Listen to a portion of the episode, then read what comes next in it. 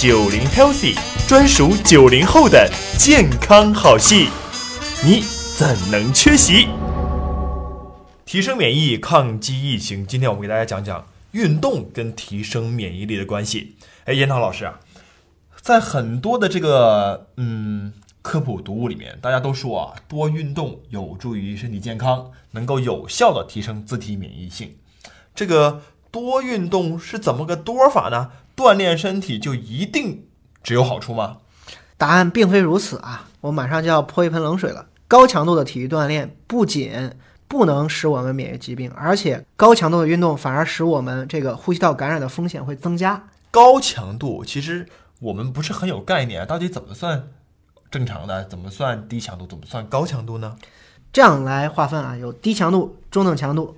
还有这个高强度或者是较大强度、高强度，我们推荐的运动是中等强度或者低强度的运动，对你的这个呼吸道感染的风险没有太大增加的。比如说你在快走或者慢跑的时候，这时候的运动强度可能就是属于这个中等强度。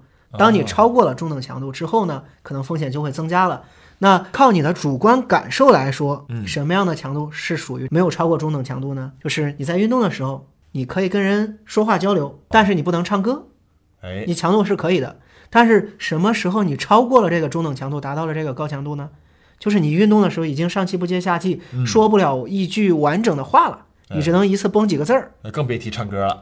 哎，更不要提唱歌了。对，所以说如何判断自己的强度有没有过高？嗯，就判断你运动的时候说句话呗。所以是，这是我们一个最直观的方式啊。当然，很多有这个运动经验的人，他可以根据自己的心率监测呀，根据自己的呼吸节奏啊和跑步的配速啊来做一些评价。但是现在大家都在家里面待着，没有时间，没有机会出去运动锻炼了。那你说在家里面该怎么办？那我说我想锻炼锻炼身体，我想提升一下免疫，该怎么做呢？在家里呢，也是有一定的方法的，比如说这个。不一定非得跑步，你在家里也可以走走路啊，在家里也可以原地踏步啊，嗯，也可以达到中等强度，甚至有些人在家里还会跳跳绳，对，做一些简单的肢体活动，这些都可以达到我刚才说的中等强度。那这些是可能他还有点追求的，是他还愿意通过运动来持续一段时间来保证提升的。嗯，但有些人他就不是这种运动爱好者，他就没有这个动的习惯，他想我临时抱佛脚，面对疫情，面对病毒。我咔嚓动一下有没有用啊？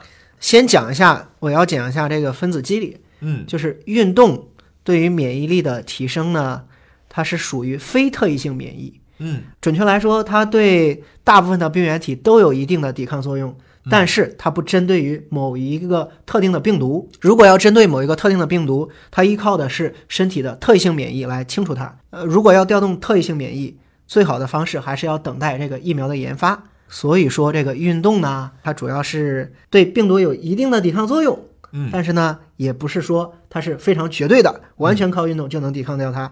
准确来说，在这期间临时抱佛脚的时候，能让你缓解焦虑。心情愉悦，心情愉悦一下，对。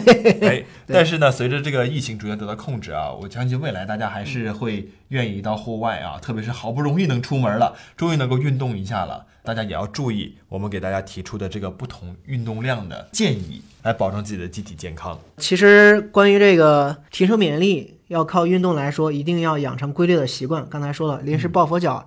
顶多能让你开心一下，对。但是要真的让你的体质提升起来，免疫力达到一个均衡的状态，要有规律的运动习惯。世界卫生组织就有一个标准的推荐量，建议成年人或者老年人每周至少完成一百五十分钟以上的。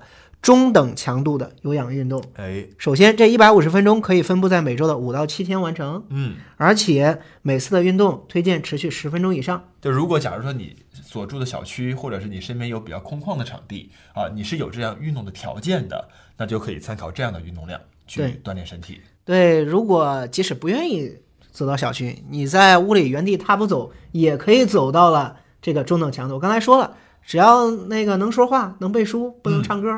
这种强度就是中等强度，而且这个每次运动持续十分钟以上，要求也不高。但是这样的话，确实可以有效的提升我们自己的机体免疫。对。